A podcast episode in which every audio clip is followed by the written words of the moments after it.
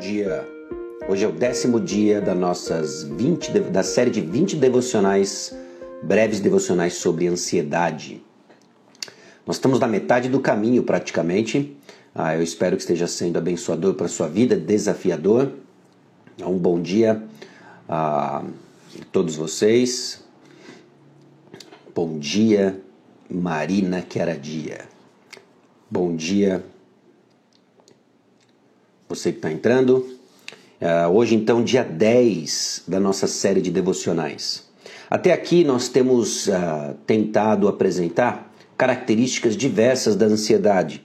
Nós vimos que a ansiedade ela nos distrai de uma adoração legítima ao Senhor, ela nos põe para baixo.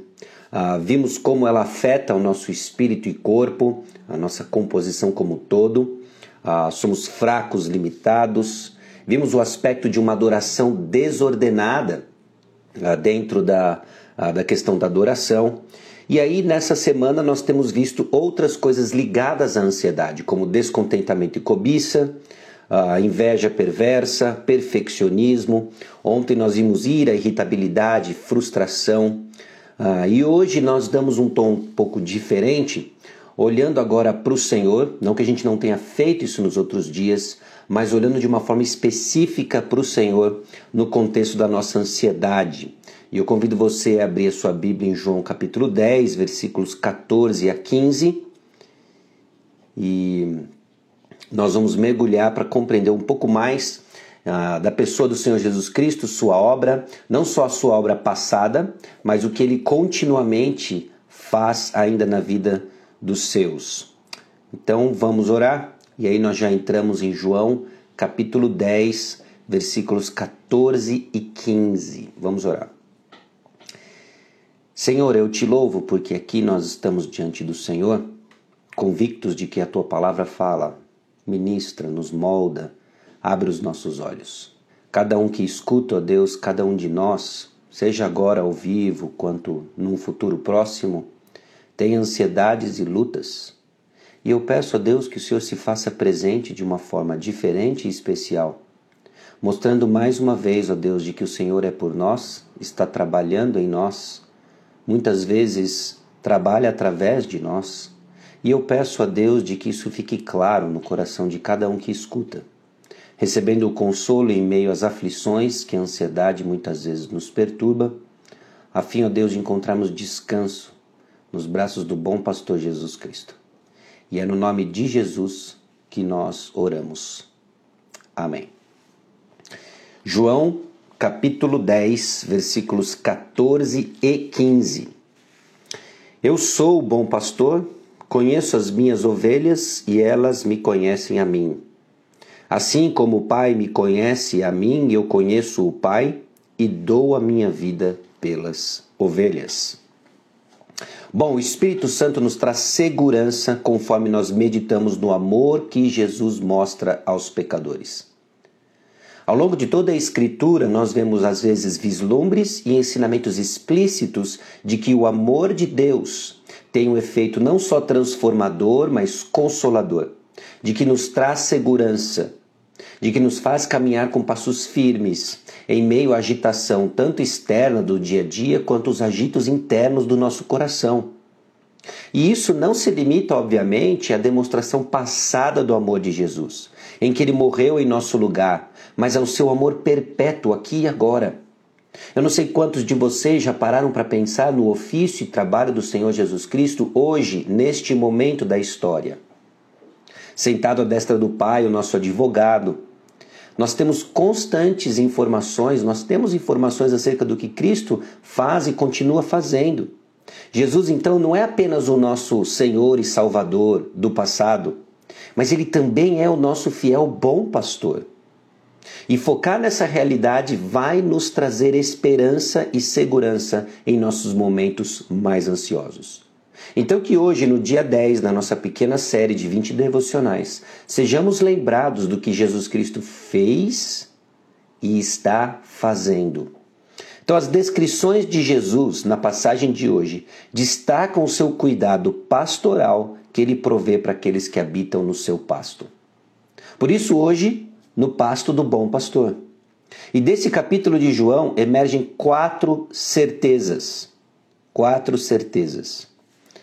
Vamos lá para o versículo 11, voltar um pouquinho no versículo 11, a primeira certeza.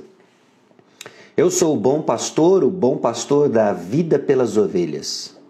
Primeira certeza tem a ver sim com a obra executada no passado, que o bom pastor deu sua vida por você. Quando Jesus Cristo disse isso no versículo 11, a sua, a sua morte ainda estava no futuro, na perspectiva de quem o ouvia ao vivo. Dar, ele daria sua vida por eles. Mas isso já foi feito. E a sua obra de suportar os pecados está completa. O pecado foi punido. Dívida foi paga. Então, conscientemente lembrarmos dessa demonstração máxima de amor vai garantir ao seu coração o amor e cuidado constante de Jesus hoje e todos os dias até a eternidade. Nós somos chamados a meditar naquilo que Cristo fez por nós. Aliás, 2 Pedro capítulo 1, versículo 9, mostra que aqueles que não são transformados, não estão crescendo nas virtudes cristãs, são aqueles que esqueceram a purificação dos pecados de outrora. Existe algo que abençoador de lembrar que Jesus Cristo deu a sua vida por nós. Então seja encorajado com isso, porque muitas das suas ansiedades vêm de respostas que você não tem. É provocada, na verdade, por perguntas que você não tem respostas, vou colocar assim. Nós temos tantas perguntas, anseios, e essas perguntas não são respondidas, e então nós somos tentados à ansiedade. E aí, em meio a essa tentação à ansiedade, quando nós cedemos e começamos a questionar a bondade de Deus, como vimos inclusive ontem no exemplo de Marta, nós precisamos ser lembrados da maior demonstração de amor. Que, ainda que sejamos ignorantes às respostas de tantas perguntas que temos, que sejamos confiantes na única resposta que não podemos deixar de ter: Deus me ama. E a prova é a cruz de Jesus Cristo. Tem tantas verdades que fluem da cruz de Cristo e uma delas, inclusive, é o amor de Deus. Então, a primeira verdade que nós precisamos encarar desse texto e confortar nosso coração é que o bom pastor deu sua vida por você. Maravilhosa esperança. Em segundo lugar, o bom pastor não irá deixá-lo. O bom pastor não irá deixá-lo. Nosso coração cresce ansiedade na perspectiva de ficarmos sozinhos. Talvez parte da dor de pessoas que estão sofrendo, o agito interno da ansiedade, é justamente o sentimento de solidão. Mas Jesus não é como os outros. Quando Jesus descreve a sua atividade pastoral como bom pastor, ele diz o seguinte no versículo 12: O mercenário que não é pastor, a quem não pertencem as ovelhas, vê vir o lobo, abandona as ovelhas e foge. Então o lobo as arrebata e dispersa. O seu pastor fiel, Jesus Cristo, fica ao seu lado quando lobos atacam. Ele nunca vai lhe abandonar. Ele nunca irá desertá-lo ou deixá-lo à mercê do maior inimigo da sua alma, Satanás. Então medite e comece a pensar, e eu espero que essas verdades ecoem no seu coração durante todo o dia de hoje e ao longo de todo ah, as próximas semanas, meses, se não anos. O bom pastor deu sua vida por você. O bom pastor não irá deixá-lo. O bom pastor é comprometido com você. João capítulo 10, versículo 13 diz o seguinte: O mercenário foge, porque é mercenário e não tem cuidado com as ovelhas. O bom pastor, ele é comprometido com você. O mercenário, ele foge porque ele é preocupado apenas consigo mesmo.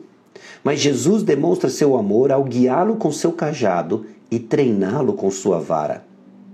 O compromisso de Cristo, então, com suas ovelhas é encontrado não em palavras vazias, mas em promessas profundas. Nossa segurança não está em palavras vazias, mas em promessas profundas. E promessas na Escritura nos são dadas justamente para consolo presente. Ainda que existam promessas alinhadas a profecias que não se cumpriram, isso nos foi dado com relação ao futuro para o consolo do presente. Porque o bom pastor é comprometido com você e nós temos inúmeras passagens que mostram justamente esse amor leal. Então, seja o que for que está acontecendo em sua vida, nós temos a promessa do amor comprometido de Jesus, comprovado pelo sacrifício de Jesus.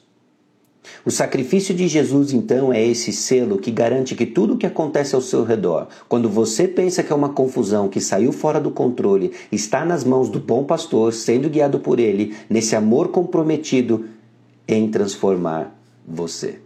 Então, o bom pastor deu a sua vida por você. O bom pastor não irá deixá-lo. O bom pastor é comprometido com você. E o bom pastor conhece você em relacionamento assim como ele conhece o Pai em relacionamento. Jesus conhece aqueles que são seus e aqueles que são seus o conhecem. Que é justamente a passagem que nós lemos no início dessa devocional. Eu sou o bom pastor, conheço as minhas ovelhas, eles me conhecem a mim, assim como o Pai me conhece a mim, eu conheço o Pai. O relacionamento de Cristo com seu Pai é o relacionamento mais íntimo e profundo de todo o universo. E Jesus compara o seu relacionamento com você com seu relacionamento com o Pai. Olha que encorajador que é isso. Ele nos está colocando num círculo íntimo de, de relacionamento. E ele escancara isso depois lá em João capítulo 14, João capítulo 15 de que aqueles que amam a Deus, aqueles que amam a Jesus e guardam a sua palavra, são aqueles em que ele vem, ele o Pai, e fazem morada nele, nos colocando num círculo íntimo de relacionamento. Então o bom pastor conhece você. Toda essa confusão interna que você tem experimentado, Jesus conhece. Toda maneira como você tende a habitualmente responder às ansiedades da sua vida, circunstâncias da sua vida, Jesus conhece. Jesus conhece aquilo que pode acalmar o seu coração. Jesus conhece aquilo que você precisa para que ele transforme o seu caráter. Jesus conhece, ele sabe disso e é ele quem está conduzindo tudo isso. Então, crescer em Cristo é mais do que ganhar conhecimento bíblico. Eu espero, inclusive, que sua experiência nessa série não seja simplesmente de ganhar informações intelectuais. Quando resumimos vida cristã, ganhar informações intelectuais, nós estamos definhando espiritualmente. Mas crescer em Cristo significa o desenvolvimento de uma proximidade com seu pastor P maiúsculo, conforme você escuta a palavra e o segue com fé. Isso é conhecer Cristo Jesus. É no meio dessas confusões e agitações internas você continuar olhando firmemente para o autor e consumador da sua fé.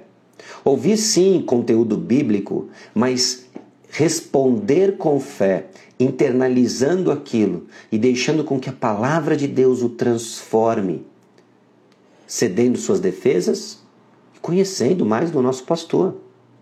Então, conforme as suas preocupações bombardeiam seu coração e mente, não se entregue a elas.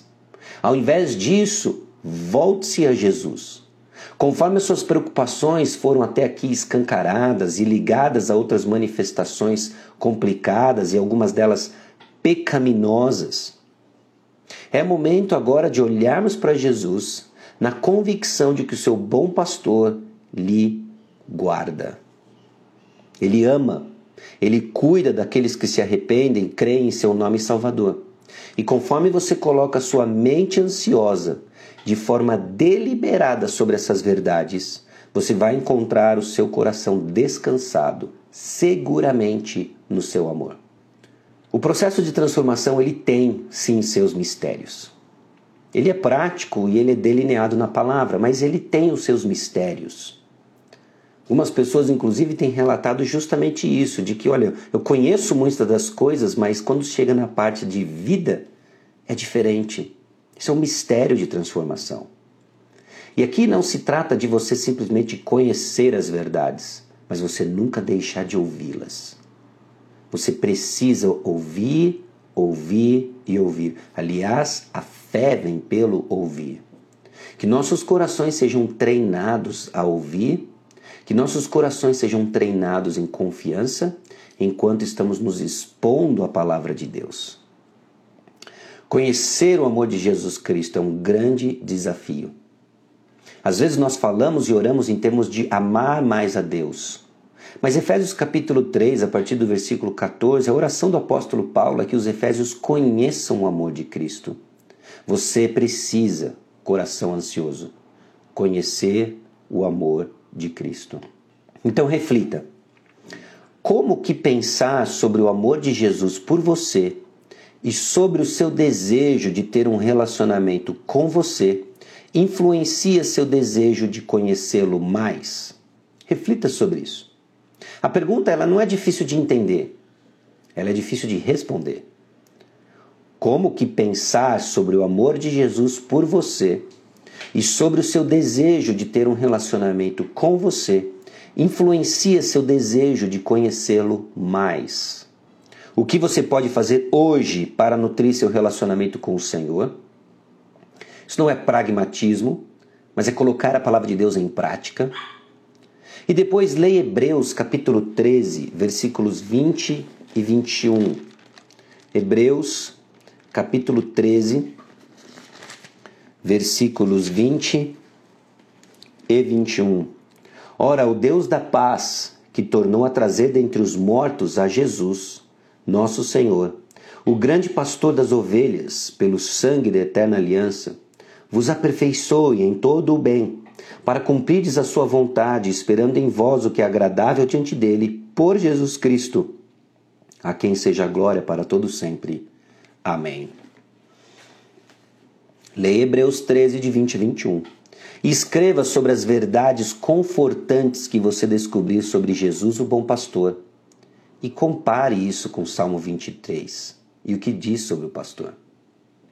E assim nós vamos conhecer mais do amor de Jesus por nós, o cajado amoroso do grande pastor, a vara amorosa de disciplina do grande pastor, que nos conduz e orienta em meio às nossas circunstâncias, enquanto foge em nós um coração que sai da ansiedade angustiante e debilitante para confiança no Senhor. Amém?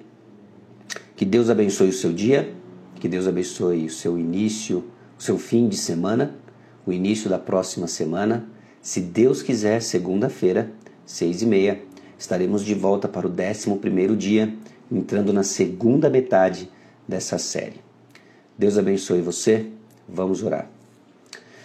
Senhor, eu te louvo porque só Cristo é o bom pastor, que não foge, não abandona, que deu a sua vida por nós, está comprometido conosco, que nos guia, que nos convida, ó Deus, a um relacionamento íntimo, amoroso com o Senhor. Que essas verdades falem fundo ao nosso coração, que sejamos consolados em meio às nossas ansiedades, que enquanto nosso coração procura respostas em trivialidades em nossas perguntas, que a resposta de que Jesus Cristo deu sua vida por nós e nos ama e é o bom pastor, nos guie e seja suficiente para acalmar o nosso coração. É no nome de Jesus que nós oramos. Amém. Deus abençoe você. Um bom dia.